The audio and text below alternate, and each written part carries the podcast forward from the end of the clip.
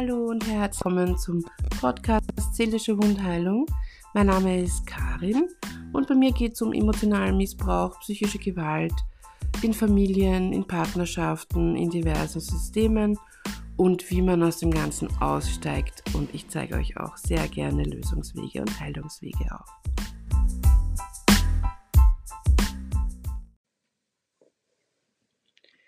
Hallo meine lieben Soulflowers, ich hoffe es geht euch gut. Schön, dass ihr wieder dabei seid.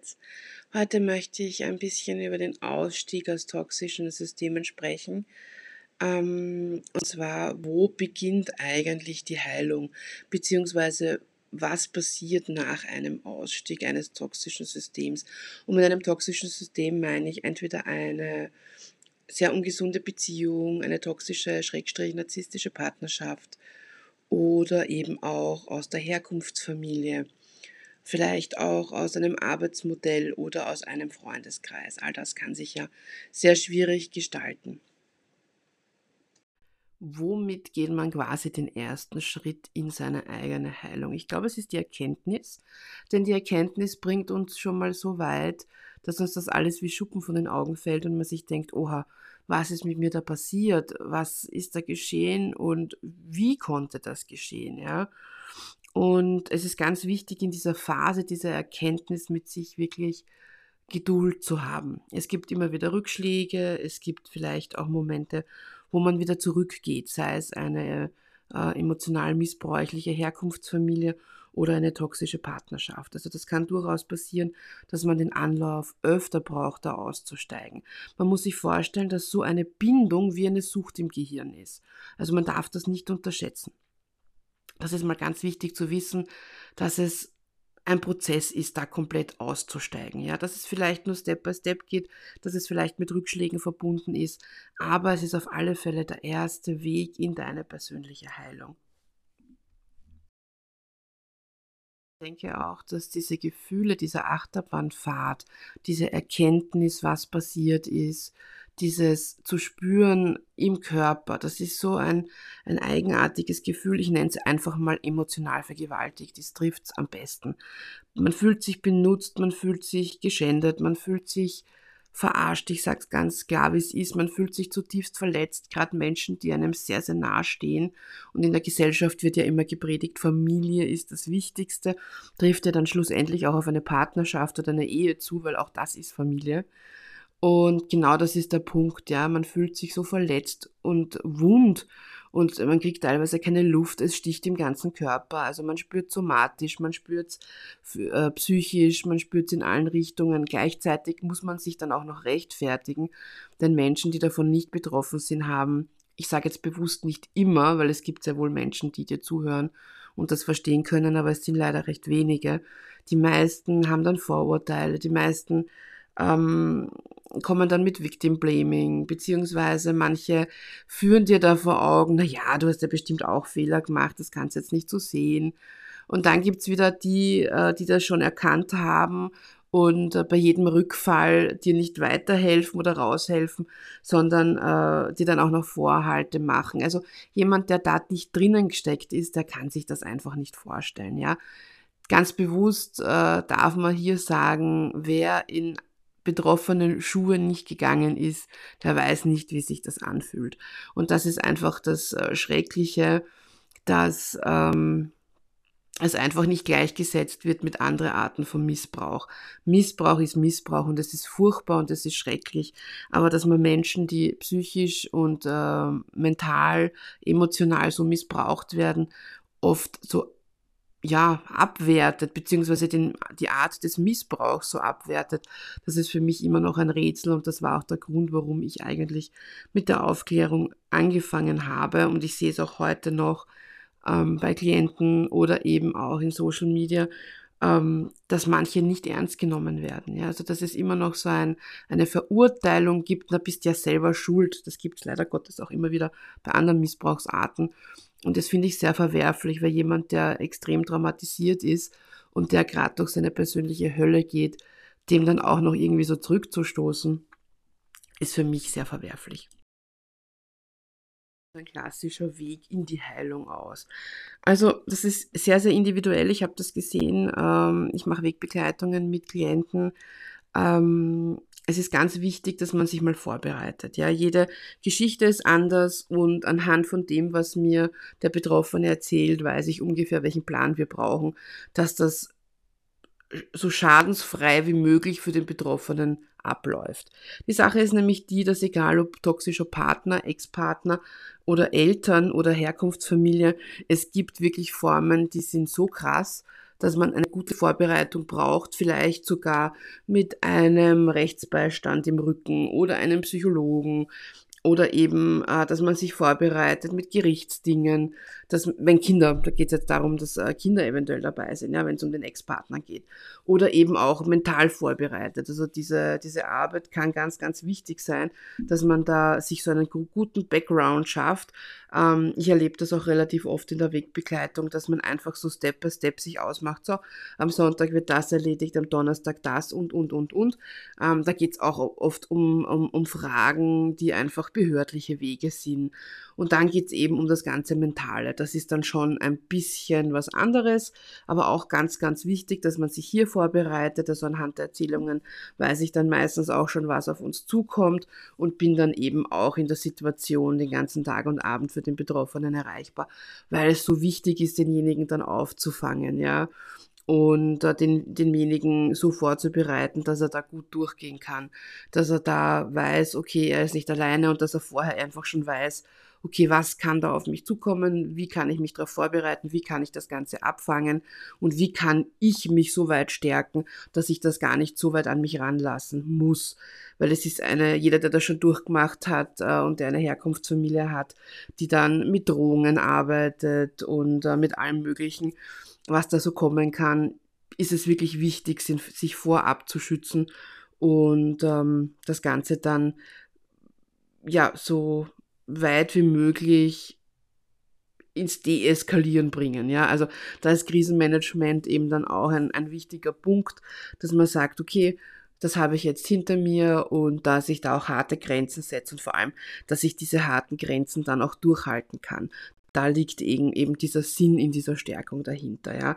Das ist schon einmal ganz wichtig, dann bist du eigentlich da schon mal gut raus und in den meisten Fällen äh, kommt dann auch kein Rückfall mehr.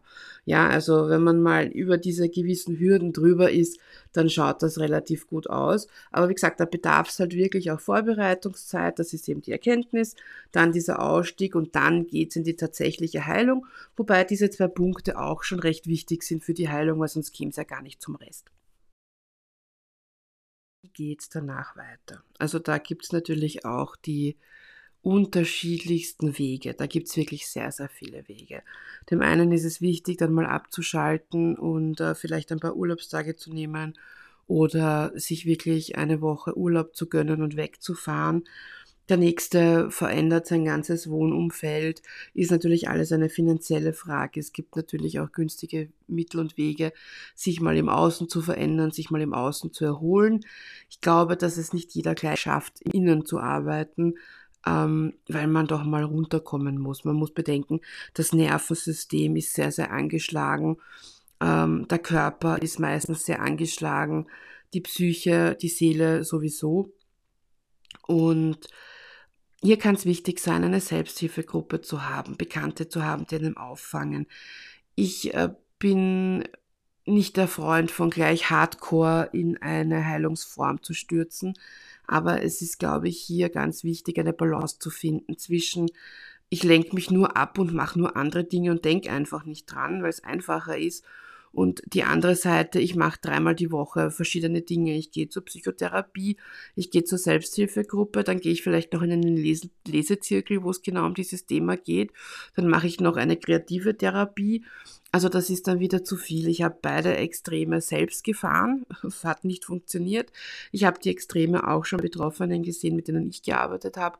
Funktioniert nur eine Zeit lang. Werden auch all diejenigen wissen, die ähm, das schon durchhaben. Ich habe äh, in meiner Heilungsphase vor zehn Jahren hat die begonnen, habe ich auch in den ersten zwei Jahren alles aufgefahren, was gegangen ist. Es hat am Anfang das erste halbe Jahr super funktioniert. Ich bin ein relativ starker Mensch und ein relativ starker Charakter, aber ich habe dann nach einem halben Jahr auch gemerkt, okay, so kann es jetzt nicht weitergehen, mein Leben dreht sich um nichts anderes mehr, macht auch keinen Spaß. Aber ich war so gewöhnt, dass ich funktionieren muss und äh, dass das wenigste auch Spaß macht. In, in mir war so dieser Glaubenssatz, ähm, es muss nicht Spaß machen, aber du hast zu funktionieren. Ähm, das Leben ist halt kein Zuckerschlecken und das Leben ist nicht immer lustig und deswegen war das für mich in Ordnung, bis ich dann gemerkt habe, die Balance macht's einfach, ja. Also sich mit Freunden treffen, schwimmen zu gehen, mal wandern zu gehen, mal Bücher shoppen zu gehen und es ist in Ordnung, wenn ich nur einmal die Woche was mit diesem Thema mache. Ich brauche auch mal Pause. Und man kann auch in seinem Heilungsweg Pausen machen. Und was auch wichtig ist, der Satz, Heilung verläuft nicht linear. Das habe ich auch mehrmals auf die harte Tour lernen müssen. Man hat immer wieder Rückschläge, man hat immer wieder Tage, wo man sich verkriechen möchte oder vielleicht weinen muss, vermehrt weinen muss, wo man vielleicht die ein oder andere starke Schulter zum Anlehnen braucht. Das ist alles ein Prozess, der so ist, wie er ist. Und ich glaube, den durchlauft jeder. Wichtig ist, dass man nicht aufgibt. Wichtig ist, dass man sich zurückzieht und die Zeit für sich nutzt, aber dennoch auch weiß, dass man dann wieder aufsteht und weitermacht. Ähm, vielleicht ändert man auch einfach ähm, seine Sichtweise oder seinen Zugang dazu. Vielleicht hat man am Weg auch Dinge, die man probiert in der Heilung, die nicht so funktionieren. Aber das ist dann kein Scheitern, das ist einfach nur eine Erfahrung. Ich heute auch noch die unterschiedlichsten Methoden, die ich kennengelernt habe, äh, vorstellen, beziehungsweise die ich so kenne, weil Zugang zu all den Heilungstools, ähm, Werkzeugen sind ganz unterschiedlich. Es ist auch wichtig, dass ihr alle Ebenen behandelt. Ich habe zum Beispiel den Fehler gemacht, ich habe irrsinnig viel gemacht für die Psyche und für die Seele. Ich habe gearbeitet auf der psychischen Schiene, ich habe gearbeitet auf der seelischen, spirituellen Schiene und das viele Jahre und sehr intensiv, habe mich äh, mit mir beschäftigt, habe mich äh, mit Ausbildungen, Studium beschäftigt, habe mich mit anderen beschäftigt, habe einen Verein gegründet, habe Selbsthilfegruppen geleitet und, und, und und es war der richtige Weg. Heute sitze ich aber da mit einem somatisch kaputten Haufen an Karin, der äh, auch noch angeschaut werden möchte und der auch geheilt werden möchte. Das heißt, ich habe auf meinen Körper überhaupt keinen Fokus gelegt und ähm, sitze jetzt da mit dem Salat, sage ich mal. Und es ist ganz, ganz wichtig, dass ihr auf allen Ebenen arbeitet, ja, dass ihr euch äh, einen Therapeuten nehmt, der für euch gut ist, der euch gut tut, ja, sei es Psychotherapie, ein Psychologe, ein äh, Traumatherapie, eine kreative Therapie, irgendeine Therapieform, die euch am richtigen Punkt auffängt mit einem Therapeuten, der für euch geeignet ist. Ja? Also sucht euch da jemanden passenden. Das ist ganz, ganz wichtig, um darüber mal zu sprechen und euch die richtigen Tools und Werkzeuge abzuholen, die für euch, für die Psyche einfach passen. Und dazu kann ich immer wieder nur empfehlen, auch vielleicht nach der Therapiestunde, wenn Zeit ist, geht's in den Wald, geht's irgendwo hin in die Natur, erdet's euch, atmet tief durch und äh, schaut einfach, dass ihr wirklich so eine Balance findet. Ganz wichtig ist trotz allem auch die spirituelle Seite und ich meine jetzt nicht damit diese Pseudo-Esoterik, ja, mit dem habe ich nichts am Hut, sondern einfach diese Seite, wo ihr die Seele auch anschauen könnt, ja mit der Seele arbeiten ist nochmal ein ganz anderes Stück. Da kann man wirklich gute Dinge machen. Ihr könnt euch Energiearbeit zum Beispiel anschauen. Da gibt es ganz viele Formen davon. Wem es interessiert, der kann mir da gern auch mal schreiben. Aber es gibt einfach tiefe Blockadenlösungen, ja, über das morphische Feld zum Beispiel. Oder Theta Healing, ja, wo man sich die Glaubenssätze anschaut oder wo man sich auch die falschen Einprägungen anschauen kann, ja. Oder es gibt Art und Weisen der Kinesiologie. Ich zum Beispiel habe psychosomatische und psychologische Kinesiologie gemacht, ähm, habe mich da auch ausbilden lassen und ich arbeite aus all dem, was ich jetzt gesagt habe, ich arbeite aus einer Mischung. Ich habe mir ein eigenes Modell zusammengestellt. Also ich habe diverse Ausbildungen gemacht und es funktioniert wirklich relativ gut. Ähm, ich kann auch empfehlen, wenn jemand sehr naturverbunden ist, ja, schaut vielleicht, ob ihr einen Schamanen oder eine Schamanin findet Und ich meine damit jemanden, der wirklich auch vielleicht unterwegs war in der Welt, der Verschiedenes kennengelernt hat, der sehr naturverbunden arbeitet, ja, der vielleicht auch in dir lesen kann. Da gibt's auch sehr gute. Das ist jetzt nicht meine Methode, mit dem konnte ich persönlich nichts anfangen, aber ich weiß von einem guten Freund, dass der da wirklich viel machen konnte und viel auflösen konnte. Es gibt Ahnenarbeit, es gibt ähm, diverse Tools, die so ein Mittelding sind zwischen ähm, systemisch und spirituell. Es gibt Familienaufstellungen. All diese Dinge können wirklich sehr, sehr gut helfen. Googelt euch da einfach mal durch. Wie gesagt, ihr könnt es mir gerne schreiben und ähm, fragt euch vielleicht auch durch. Ja, also es gibt genug Betroffene, die da schon raus sind, die man auch in Social Media findet, beziehungsweise in Selbsthilfegruppen, ähm, die sich dann austauschen. Ich hatte zwei so Austauschgruppen, die auch über Heilungswege gesprochen haben. Das war mir ganz wichtig, dass sich da auch jemand austauschen kann, dass man sich nicht nur das Leid klagen kann, sondern dass man sich gegenseitig auch mal pusht und sagt, komm, das probier aus oder wollen wir das gemeinsam machen oder ich kann dir da von meiner Erfahrung berichten. Ich glaube, das ist auch ganz, ganz wichtig und wertvoll, dass man sich im Heilungsweg unterstützt. Körperlich, somatisch möchte ich euch noch mitgeben, ähm, geht zu einem Arzt eures Vertrauens, mit dem Sie auch sprechen könnt, mit dem Sie menschlich auf einer Ebene kommunizieren könnt, der das auch versteht und ähm, der sich da vielleicht auch um eine komplette äh, Durchuntersuchung bemüht ich glaube, ganz wichtig ist, seine Hormone mal kontrollieren zu lassen. Nervensystem und Hormone sind ja eng verknüpft. Ähm, ich kann euch das nur von meiner Erfahrung sagen. Jahre nachdem und wirklich erst Jahre nach meinem Ausstieg ist mein Körper komplett zusammengebrochen. Ich hatte an der Hypophyse Probleme, ich habe äh, Schilddrüsenprobleme bekommen, Hashimoto, ich habe eine extreme Nebennierenschwäche erlitten, die war so schlimm, dass mein Körper und alles drumherum in ein so tiefes Burnout gerutscht sind, dass ich bettlägerig geworden bin. Also das war, es hat sich angebahnt, mir konnte damals niemand helfen, keiner hat verstanden, was mit mir los ist. Einige Ärzte, bei denen ich war, die haben mir dann auch nicht geglaubt. Ich bin, war damals schon übergewichtig, nicht so wie heute, aber ich war es eben damals schon. Und es glaubte dann niemand, dass du auf deine Ernährung achtest und dass du Sport betreibst. Das glaubte niemand. Heute weiß man es natürlich besser. Heute weiß man auch, was da passiert ist in den letzten Jahren und den Jahren davor auch schon. Aber es hat leider sehr, sehr lang gedauert und es hat äh, über 10.000 Euro gedauert, um die richtigen Ärzte zu finden und um sich dann richtig einstellen zu lassen vor allem. Das war alles keine Lustigkeit. Und deswegen macht es den Fehler nicht wie ich und fangt zu spät an. Also ich habe wirklich erst zum äh, ich habe wirklich erst dann begonnen, mir Hilfe zu suchen körperlich, wie es eigentlich schon zu spät war, weil ich auf dieser Ebene nie gearbeitet habe. Ja, also das ist ein guter Tipp von mir. Kümmert euch gut um den Körper. Wir haben nur den einen und es ist auch alles Glück und Geld der Welt nichts wert, wenn du äh, dann jahrelang nur in einem Schlafzimmer liegst und allein nicht aufkommst und an deinem Ehemann angewiesen bist oder an eine Pflegeperson oder wem auch immer. Und ich kann euch eines sagen, das Leben ist dann nicht mehr lebenswert. Ja? Also du hast keine Lebensqualität mehr und ich kann wirklich ein Lied davon singen. Also seid so gut euch zu euch selber und lasst eure Blutwerte checken, auch wenn sie Momentaufnahmen sind, aber lasst euch's anschauen. Lasst euch die Hormone anschauen, lasst euch gegebenenfalls die richtige Therapie oder ähm, Medikation verschreiben, ja. Ihr könnt ja auch in den alternativen Bereich gehen. Es gibt sehr gute alternative Ärzte, es gibt gute Heilpraktiker. Wie gesagt, schwarze Schafe hast du in jeder Branche. Lasst euch nicht verunsichern. Geht zu den richtigen Leuten, probiert das durch. Ähm, schaut mit der Ernährung auf euch, ja. Viele frische Säfte oder ähm, mir haben auch Kräuter sehr viel weitergeholfen. Tees, ja, es gibt äh, Heilpilze. Kümmert euch einfach darum. Eignet euch Wissen an. Geht raus in die Welt, kauft euch Bücher, macht es bei einem Online-Kurs mit, recherchiert. Also recherchieren im Internet ist sowieso gratis, ja.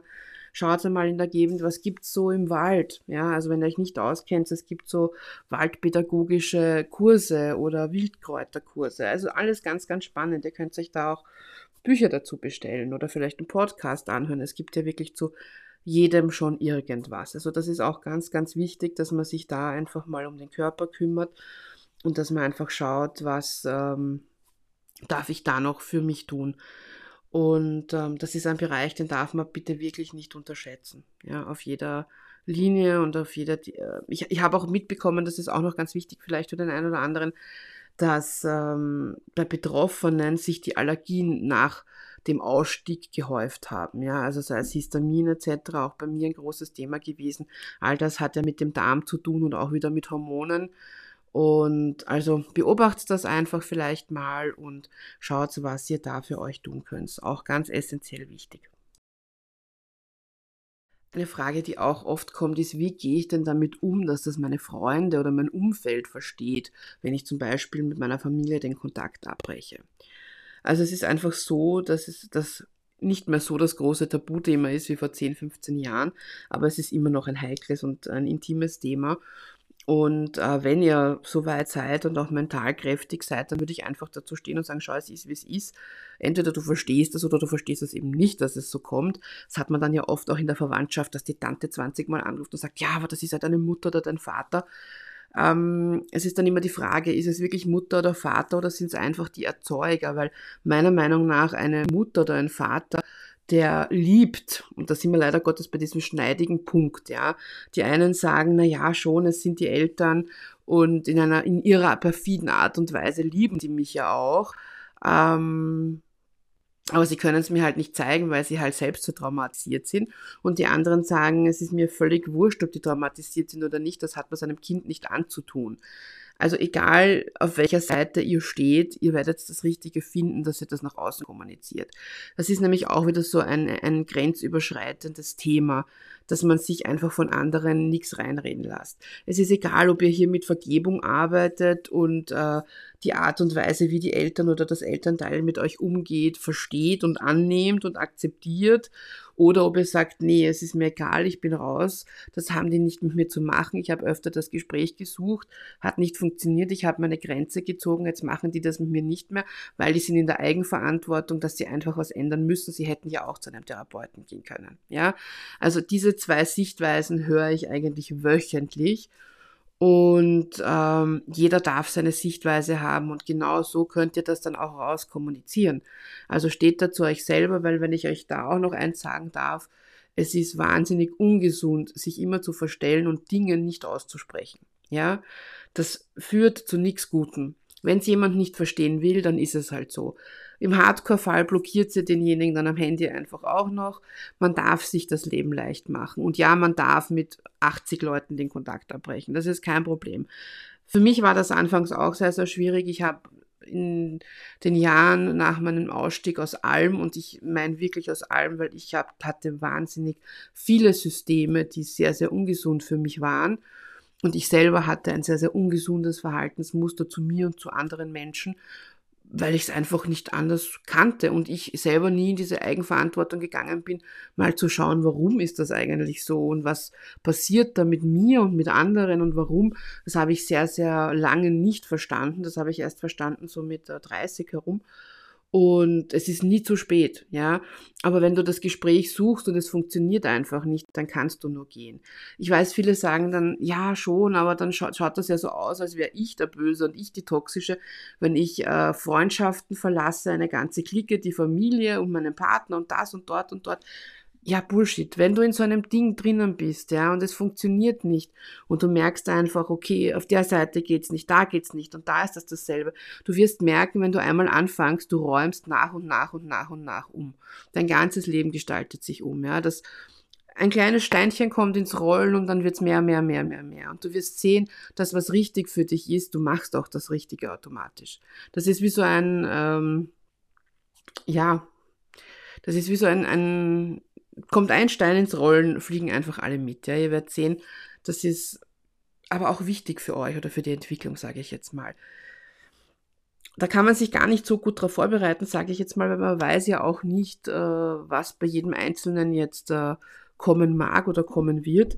Aber zu sich selbst stehen ist einfach mal der erste Punkt und der erste Schritt und das ist einer der wichtigsten Schritte. Und was ich auch gemerkt habe, du kannst auch anhand eines gewissen Satzes erkennen, wo du in deiner Heilung stehst. Den sage ich euch gleich noch. Und zwar der Satz oder eher die Frage, entschuldigst du dich noch für dich? Das war mein persönlicher Parameter. Ich habe mich hundertmal am Tag entschuldigt. Ich habe mich dafür entschuldigt, dass ich da bin. Ich habe mich entschuldigt, wenn ich wo angerufen habe, wenn ich wo zurückgerufen habe. Ich habe mich dafür entschuldigt, dass ich einfach an Ort und Stelle war. Ich habe mich bei einem Sessel, äh, bei einem Sessel entschuldigt, weil ich ihn angerempelt habe. Ich habe mich für Dinge entschuldigt, da gab's nichts zu entschuldigen. Und vielleicht kennt das der ein oder andere, wahrscheinlich sogar, ja. Und das war so ein Punkt, wo ich mir gedacht habe, warum entschuldige ich mich? Ich habe mich dafür entschuldigt, zu sein, wer ich bin. Ich habe mich dafür entschuldigt, wenn ich eingeladen war, dass ich dort war. Ja, also das war ganz krass und mir fiel das viele, viele Jahre anscheinend gar nicht auf. Und irgendwann hat meine beste Freundin zu mir gesagt, sag mal, was hast denn du für einen Tick, dass du dich permanent entschuldigst? Das ist so furchtbar. Ich habe dich da eingeladen und warum entschuldigst du dich jetzt dafür? Und am Heimweg habe ich mir gedacht, okay, was ist da los? Was stimmt wirklich nicht mit mir? Also, was ist da passiert, dass ich das ständig mache? Und dann war ich schon verheiratet und habe das auch in meiner Ehe immer wieder gemacht. Und mein Mann hat gesagt, bitte kannst du aufhören, dich dafür zu entschuldigen. Da gibt es gar nichts zu entschuldigen. Ne? Und dann habe ich äh, begonnen, äh, Schritt für Schritt zu beobachten, warum mache ich das, ja? Wann mache ich das? Und das war wirklich arg zu sehen, wie oft ich das mache und welchen Situationen. Also hat überhaupt nicht gepasst und dann habe ich gemerkt, okay, dass ich mich einfach nirgends willkommen fühle. Ja, also das war schon so ein, ein ganz arger Flash für mich. Und ähm, ja, nach einer Zeit Arbeiten an mir habe ich gemerkt, okay, ich entschuldige mich nicht mehr. Überhaupt nicht mehr. Ich entschuldige mich nicht mehr.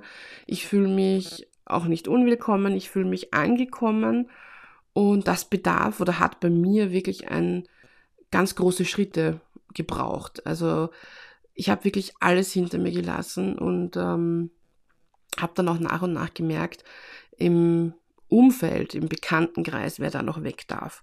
Ja, also das waren dann so die letzten Schrittchen. Und anhand von diesem Parameter, wenn ich wieder begonnen habe, mich zu entschuldigen, habe ich hinterfragt, okay, warum mache ich das, bei welcher Person, bei welcher Situation und habe dann für mich wieder geschaut, passt das überhaupt noch, bin das wirklich ich oder ist es der andere? Habe ich Dinge angenommen, die gar nicht mir gehören oder gehören sie jemand anderen? Und das könnte auch vielleicht für euch ein Parameter sein. Ja, also wenn du wirklich mit dieser ewigen Entschuldigung arbeitest und wenn du das auch hast, dann könnte das ein Parameter sein, äh, ja, wie viel Selbstwert du dir zurückgeholt hast, wie wertvoll du für dich bist und ob du dich in der Gesellschaft und in deinem Leben wieder willkommen fühlst. Ja. Also das war für mich ganz wichtig und ich weiß, dass das äh, gerade viele Betroffene haben, auch aus der Selbsthilfegruppe und ähm, Betroffene, die mit mir arbeiten oder mit einer Kollegin arbeiten. Das ist immer wieder ein großes Thema, dieses sich entschuldigen müssen und ähm, ja, führt dann leider wie ein roter Faden auch oft durchs Leben. Und zwar der Satz oder eher die Frage, entschuldigst du dich noch für dich? Das war mein persönlicher Parameter. Ich habe mich hundertmal am Tag entschuldigt. Ich habe mich dafür entschuldigt, dass ich da bin. Ich habe mich entschuldigt, wenn ich wo angerufen habe, wenn ich wo zurückgerufen habe. Ich habe mich dafür entschuldigt, dass ich einfach an Ort und Stelle war. Ich habe mich bei einem Sessel, äh, bei einem Sessel entschuldigt, weil ich ihn angerempelt habe. Ich habe mich für Dinge entschuldigt, da gab's nichts zu entschuldigen. Und vielleicht kennt das der ein oder andere, wahrscheinlich sogar, ja. Und das war so ein Punkt, wo ich mir gedacht habe, warum entschuldige ich mich? Ich habe mich dafür entschuldigt, zu sein, wer ich bin. Ich habe mich dafür entschuldigt, wenn ich eingeladen war, dass ich dort war. Ja, also das war ganz krass und mir fiel das viele, viele Jahre anscheinend gar nicht auf. Und irgendwann hat meine beste Freundin zu mir gesagt, sag mal, was hast denn du für einen Tick, dass du dich permanent entschuldigst? Das ist so furchtbar. Ich habe dich da eingeladen und warum entschuldigst du dich jetzt dafür? Und am Heimweg habe ich mir gedacht, okay, was ist da los? Was stimmt wirklich nicht mit mir? Also, was ist da passiert, dass ich das ständig mache? Und dann war ich schon verheiratet und habe das auch in meiner Ehe immer wieder gemacht. Und mein Mann hat gesagt, bitte kannst du aufhören, dich dafür zu entschuldigen. Da gibt es gar nichts zu entschuldigen. Ne? Und dann habe ich äh, begonnen, äh, Schritt für Schritt zu beobachten, warum mache ich das, ja? Wann mache ich das? Und das war wirklich arg zu sehen, wie oft ich das mache und welchen Situationen. Also hat überhaupt nicht gepasst und dann habe ich gemerkt, okay, dass ich mich einfach nirgends willkommen fühle. Ja, also das war schon so ein, ein ganz arger Flash für mich. Und ähm, ja, nach einer Zeit Arbeiten an mir habe ich gemerkt, okay, ich entschuldige mich nicht mehr. Überhaupt nicht mehr. Ich entschuldige mich nicht mehr. Ich fühle mich auch nicht unwillkommen. Ich fühle mich angekommen. Und das bedarf oder hat bei mir wirklich ein ganz große Schritte gebraucht. Also ich habe wirklich alles hinter mir gelassen und ähm, habe dann auch nach und nach gemerkt, im Umfeld, im Bekanntenkreis, wer da noch weg darf. Ja, also das waren dann so die letzten Schrittchen. Und anhand von diesem Parameter, wenn ich wieder begonnen habe, mich zu entschuldigen, habe ich hinterfragt, okay, warum mache ich das, bei welcher Person, bei welcher Situation und habe dann für mich wieder geschaut, passt das überhaupt noch? Bin das wirklich ich oder ist es der andere? Habe ich Dinge angenommen, die gar nicht mir gehören oder gehören sie jemand anderen? Und das könnte auch vielleicht für euch ein Parameter sein. Ja, also wenn du wirklich mit dieser ewigen Entschuldigung arbeitest und wenn du das auch hast, dann könnte das ein Parameter sein, äh, ja, wie viel Selbstwert du dir zurückgeholt hast, wie wertvoll du für dich bist und ob du dich in der Gesellschaft und in deinem Leben wieder willkommen fühlst. Ja. Also das war für mich ganz wichtig und ich weiß, dass das äh, gerade viele Betroffene haben, auch aus der Selbsthilfegruppe und ähm, Betroffene, die mit mir arbeiten oder mit einer Kollegin arbeiten. Das ist immer wieder ein großes Thema, dieses sich entschuldigen müssen und ähm, ja, führt dann leider wie ein roter Faden auch oft durchs Leben. Wir sind beim Abschluss äh, angekommen. Und ähm, was ich noch ganz kurz anmerken möchte, ist, dass ich in Zukunft auch die ein oder andere Folge machen werde, die jetzt nicht direkt ähm, mit Familie oder Partnerschaft zu tun hat, aber sehr wohl mit toxischen Systemen, mit toxischer Gesellschaft und äh, ja, so ein bisschen gut deeper, Deep Talk, was mich bewegt, was euch bewegt, was ihr mir schreibt. Und ähm, wie gesagt, ich habe es ja schon beim letzten Mal erwähnt, es werden auch einige Gesprächspartner wieder dazukommen. Die Termine stehen schon und auf das freue ich mich sehr. In diesem Sinn wünsche ich euch noch einen wunderschönen Nachmittag, Abend, wann auch immer du das gerade hörst, Nacht. Und ja, von Seele zu Seele, alles Liebe, deine Karin.